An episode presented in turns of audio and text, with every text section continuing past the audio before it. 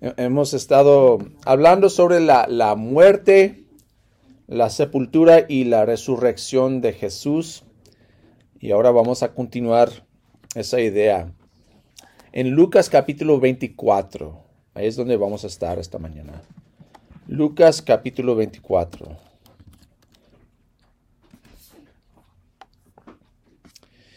Y ya sabemos, va, que, que después bueno, durante la resurrección, digo, digo, la muerte, la, sepultura, fue muy difícil para nuestro Salvador. Eh, digo, ah, estoy confundido hablando en inglés ahí en la clase. para, para, los discípulos, ¿no? Que, que, estaban siguiendo a este Salvador, este, este gran ah, maestro, y de repente, pues lo crucifican, está muerto, está sepultado y ellos un poco pues asustados. Y parte fue porque no entendían lo que, lo que iba a pasar, no entendían lo que Jesús les enseñaba y luchaban con la idea. Y de hecho, lo bueno de eso es que me da a mí un poco de, ánimo, ¿verdad? Porque pasando tanto tiempo tan cerca de Jesús y no entendían a veces... Ah, a, veces nosotros no entendemos la, palabra y ¿verdad? Nos da, pues, ok, pues si ellos no entendían, pues es difícil para mí también, ¿verdad? Pero fíjense lo que pasa después. Ya hemos hablado varias veces sobre eh, Jesús en el camino ah, de Emaús, hablando con, con algunos discípulos.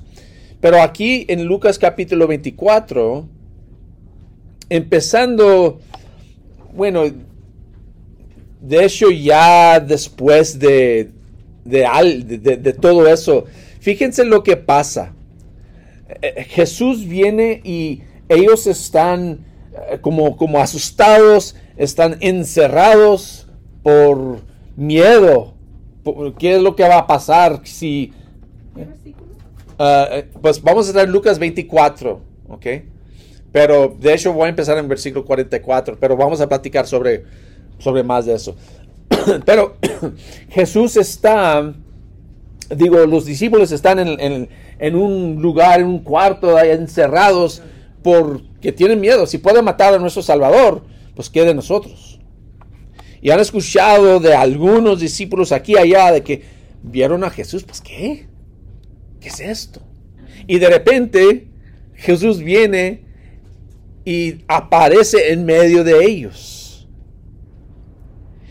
Y él dice, pues, aquí estoy. Dame, denme algo de comer. Entonces les, dan algo de comer. Y después de comer, fíjense lo que pasa. Esto es lo que vamos, donde vamos ir. Vamos a repasar un poco eso, pero primero quiero empezar con versículo 44. Y vamos a leer Lucas 24, 44 a 49. Que dice, cuando todavía estaba ustedes, dice Jesús, les decía que tenía que cumplirse todo lo que está escrito acerca de mí en la, de, la ley de Moisés, en los profetas y en los salmos. Entonces les abrió el entendimiento para que comprendieran las escrituras. Esto es lo que está escrito, les explicó, que el Cristo padecerá y resucitará al tercer día y en su nombre se predicarán el arrepentimiento y el perdón de pecados a todas las naciones, comenzando por Jerusalén. Ustedes son testigos de estas cosas. Ahora voy a enviarles lo que ha prometido mi Padre, pero ustedes quédense en la ciudad hasta que sean revestidos del poder de lo alto. Ahora, eh, eh, el tema de hoy es eso. Ustedes son testigos de estas cosas. Para mí es interesante que ellos, siendo testigos de tantas cosas, dudaban. Empezaron con temor. Empezaron con incredulidad y asombro. Fíjense lo que, lo que vemos aquí, si regresamos un poco al versículo 36 lo que mencioné, todavía estaban ellos hablando acerca de esto, lo que habían pasado, los discípulos vieron a Jesús en el camino, cuando Jesús mismo se puso en medio de ellos y les dijo, pasa a ustedes, aterror, aterrorizados, dice, creyeron que veían a un espíritu. Es algo que no podemos entender. Este que vimos claramente que estaba clavado en la cruz, ahora está delante de nosotros. Y la única explicación que tenemos es que es un espíritu. Entonces Jesús dice, ¿por qué se asustan tanto? ¿Por qué les vienen dudas? Miren mis manos y mis pies, soy yo mismo. Tóquenme y vean. Un espíritu no tiene carne ni huesos como ven que los tengo yo. Y dice, les mostró las manos y los pies. Como ellos no acababan de creerlo a causa de qué? De la alegría y del asombro. Les preguntó, interesante, ¿tienen algo aquí de comer? le dieron un pedazo de pescado asado, así que lo tomó y se lo comió delante de ellos. Entonces, esto es maravilloso lo que está pasando, pero no, no, lo pueden captar. Son testigos y han sido testigos de cosas maravillosas. Y todavía tienen miedo.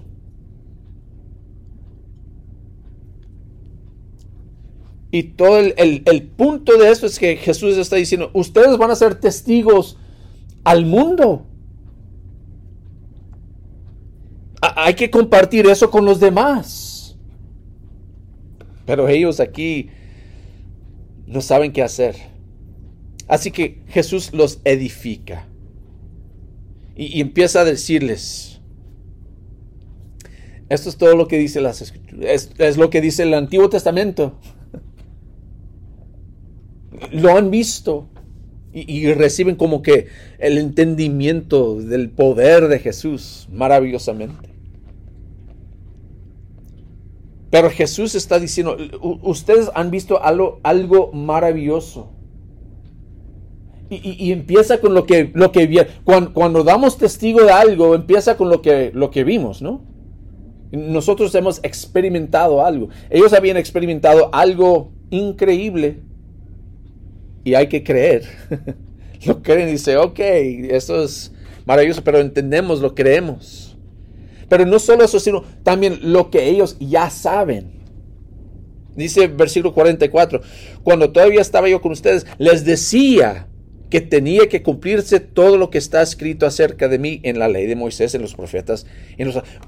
Ustedes ya saben esto su testimonio no es solamente sobre algo que vieron, sino también lo que saben, lo que entienden.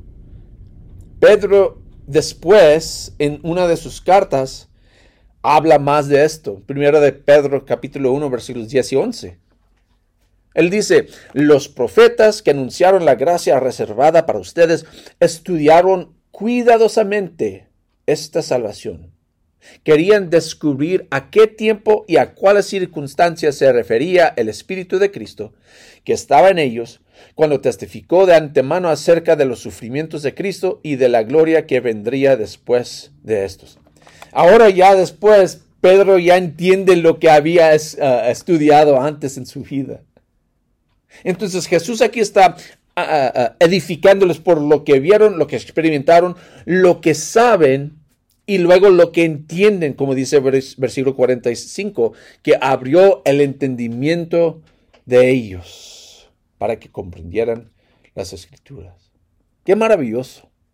Ahora, ¿qué tiene que ver con nosotros? Pues primeramente, Jesús les da una comisión. Versículo, versículo 47. En su nombre, hablando de Cristo, predicarán el arrepentimiento y el perdón de pecados a todas las naciones, comenzando por Jerusalén. Y, esta mañana quiero enfocarnos un poco en, lo que dice Jesús aquí, porque hay una comisión que empieza con ellos y continúa con nosotros. Pero con esa comisión también tenemos desafío, ¿no? No es algo fácil. Entonces vamos a hablar un, poco sobre esta comisión. Primero, la comisión, empezamos con el mensaje. ¿Cuál es el mensaje de la comisión? ¿Cuál es el mensaje de, este trabajo que Jesús está dando a sus discípulos?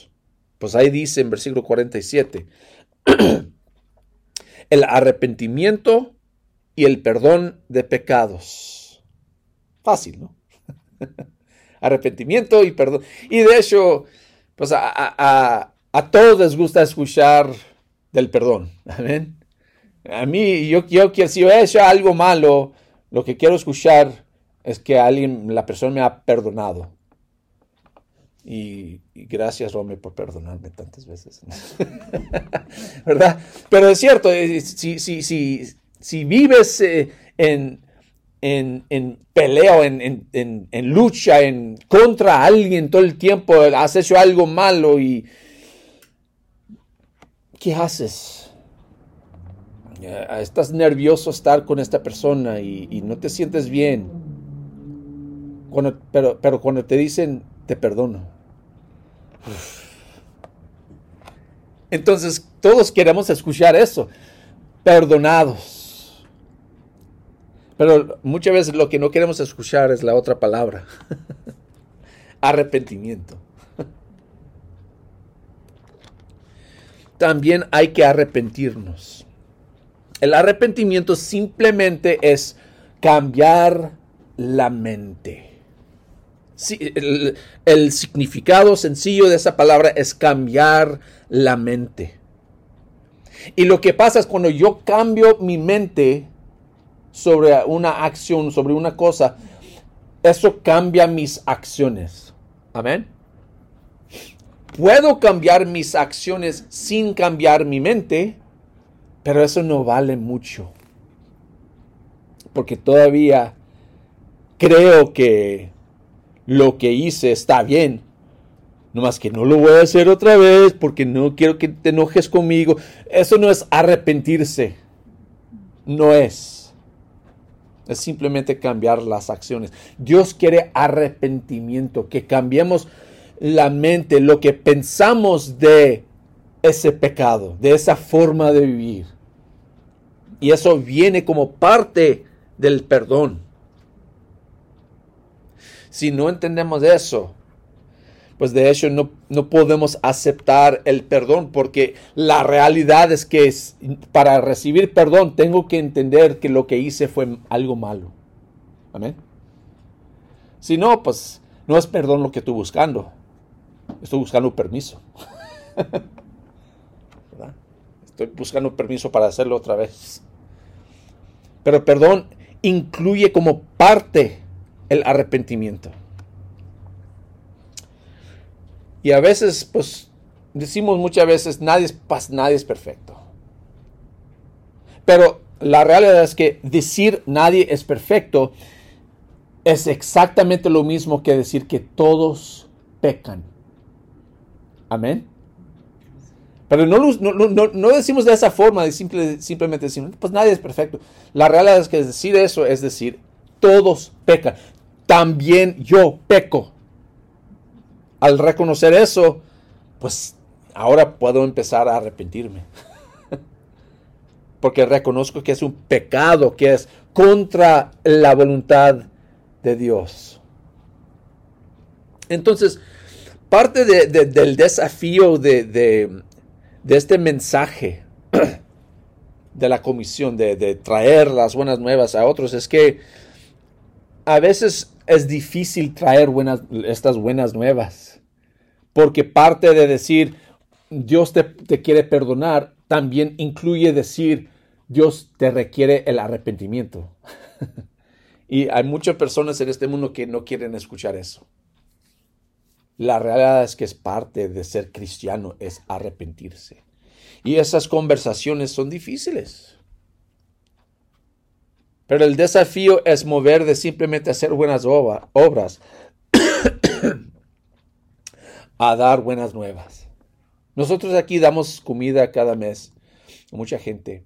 Y, es algo bueno, ¿verdad? Ayudarle al, pueblo aquí. Y pues hay, hay, unos que están sufriendo. Pero si paramos allí dándoles de comer y no nos importa su, su estado espiritual, ¿qué vale darles de comer? Tenemos que mover de buenas obras a buenas nuevas. Sí, ayudarles a otros. Sí, hacer buenas cosas. Pero no parar allí. Tener esa conversación tan importante. Pero claro, a veces hay excusas. Y no solo eso, eh, cuando Jesús dice aquí, eh, hay, que llevar, hay que predicar esto a dónde? Dice, a todas las naciones, comenzando por Jerusalén. Yo, hermanos, solo he visto dos naciones en mi vida. y imagínense pensar, pues tenemos que compartir esto con todas las naciones. Pues ellos en ese entonces, ah, bueno, vamos a sacar el Google Maps a ver ¿verdad? No tenían. ¿Qué vamos a hacer? ¿Cómo vamos a hacer? Pues empiezan allí en Jerusalén, pero de todos modos, pues ok, pues mañana podemos empezar, pero ¿cuándo vamos a llegar hasta quién sabe dónde? En, la mente de ellos, los fines del, del mundo eran como España, lugares así, ¿verdad? El mundo es tan grande e, es casi imposible pensar que nosotros podemos tener tanto impacto. Lo que es más, tener esas conversaciones no es tan fácil. Lo que es más para ellos en particular, que son judíos, a traer las buenas nuevas a todo el mundo, incluso los que comen carne que nosotros no comemos, que tenemos eh, este, eh, tradiciones que nosotros no tenemos. Ah, pues olvídate. Y luego las palabras que usan, el, la idioma, ni, ni, pues qué, ¿cómo lo podemos hacer? E-, es imposible. Hay, muchas excusas. Y hasta Pedro, si vemos más adelante, Pedro hasta ese punto ha estado predicando a los judíos, pero en capítulo 10 de Hechos algo cambia. Pedro recibe una visión desde el cielo, en capítulo 10, versículos 10 a 16. Y último, lo que ve es que un pañal, un pañuelo, ¿verdad? Que viene desde el cielo y está lleno de toda forma de animales que no debe de comer. Y el Señor le dice, come eso. Y Pedro dice, jamás. Nunca he comido nada impuro. Y fíjense lo que dice Dios a Pedro en versículo 15 de Hechos capítulo 10. Dice, lo que Dios ha purificado, tú no lo llames impuro. Pedro mismo tenía que arrepentirse, cambiar sus mentes y sus acciones sobre esto. La idea de compartir las buenas nuevas solo con los judíos. Ahora, la pregunta para nosotros es, ¿de cuáles cosas, cuáles ideas tienes que arrepentirte? Tal vez dices, yo no sé bastante de la Biblia. Pues cambia la mente, cambia las acciones, asiste a, uno de nuestros estudios bíblicos. Puedes aprender más. Tenemos uno en la mañana a las nueve y media. Está casi vacío aquí a las nueve y media, hermanos.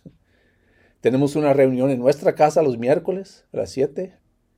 Pueden venir a nuestra casa a aprender un poco más. Pasa tiempo, cambia la mente, cambia las acciones, para que esto no sea una excusa. Arrepiéntate de eso. Tal vez tú dices, pues la gente no quiere hablar de la religión. es cierto, hay muchas personas que no quieren hablar de esas cosas.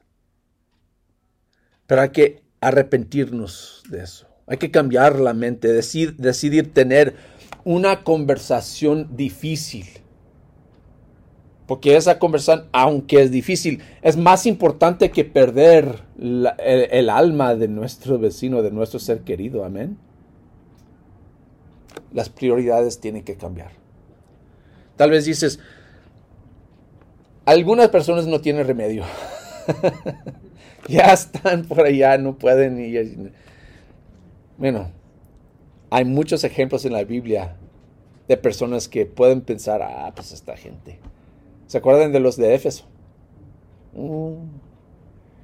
Idolatría, hasta, hasta brujería. hechicería. En Hechos capítulo 19, 19 nos habla de una multitud de, de personas que practicaban la hechicería, que esa multitud se convirtió. Y fíjense lo que hicieron. las personas allí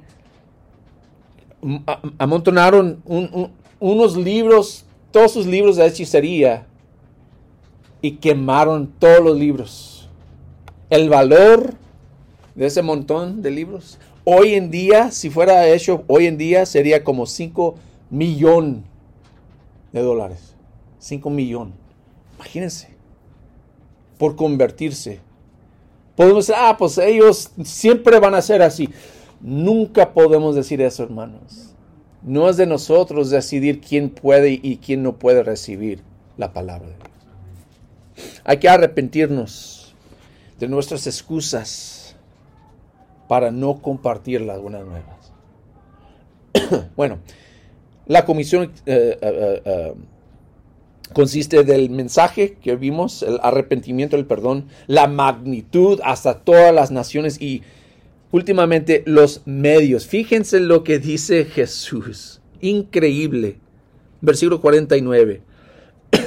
Ahora voy a enviarles lo que ha prometido mi Padre, pero ustedes quédense en la ciudad hasta que sean revestidos del poder de lo alto. En Hechos capítulo 1, versículo 15 dice que habían como 120 personas más, como discípulos allí en ese tiempo. ¿Cómo es que van a ser testigos en todo el mundo? Por eso Jesús dice que hay que esperar. No, no, no, pueden hacerlo solos. Necesitan una ayuda adecuada, como se dice alguien para ayudarse, a ayudarles en esto. El Espíritu Santo. Hermanos, hoy en día, hoy en día tenemos acceso a ese mismo Espíritu Santo. Amén. Y, y, Él nos puede ayudar como Él ayudaba a ellos. En tiempos de persecución, como Hechos capítulo 4, versículo 33, 33. Después de ser perseguidos, dice los apóstoles a su vez, con gran poder seguían dando testimonio de la resurrección del Señor Jesús. La gracia de Dios se derramaba abundantemente sobre todos ellos. El Espíritu Santo les estaba ayudando a dar su testimonio y no confiaban en sus propias palabras, como Pablo dice en 1 eh, Corintios capítulo 2, versículo 4, dice, no les hablé ni les prediqué con palabras sabias y elocuentes, sino con demostración del poder del Espíritu. Confiaban en el Espíritu Santo para hacer la obra. No lo hacían solos. Estaban enfocados en la meta y el poder del Señor, como dice en Colosenses 1.29. Bueno, Pablo dice, con este fin trabajo y lucho, fortalecido por el poder de Cristo que obra en mí. Si estás en Cristo, tú tienes su poder en ti. Qué maravilloso, ¿no? Muchas veces yo olvido de eso que yo tengo el Espíritu Santo morando en mí que me puede fortalecer para hacer la voluntad de Dios. Simplemente hay que dejar que ese poder obre en ti. Y si no, no estás en Cristo, yo te estoy proclamando hoy que hay que arrepentirte. Hay que ser bautizado en Cristo para que Él te levanta, te, levante a una vida nueva. Jesús dijo a sus discípulos, espérense, quédense allí hasta que venga el Espíritu Santo. Ahora nosotros no tenemos que esperar. Nosotros podemos ir al fuente del Espíritu Santo por medio de esas aguas del bautismo y recibir ese Espíritu Santo para también proclamar las buenas nuevas a todo el mundo. Así que, ¿qué esperas? arrepiéntate. Si estás en Cristo pero no estás cumpliendo con esta comisión, arrepiéntate. ¿Cuál es la cosa que te está diciendo no hagas eso? Quita esa cosa de tu mente. Comparte las buenas nuevas. Lo que Jesús está haciendo en tu vida para que todo el mundo sepa y conozca nuestro Salvador.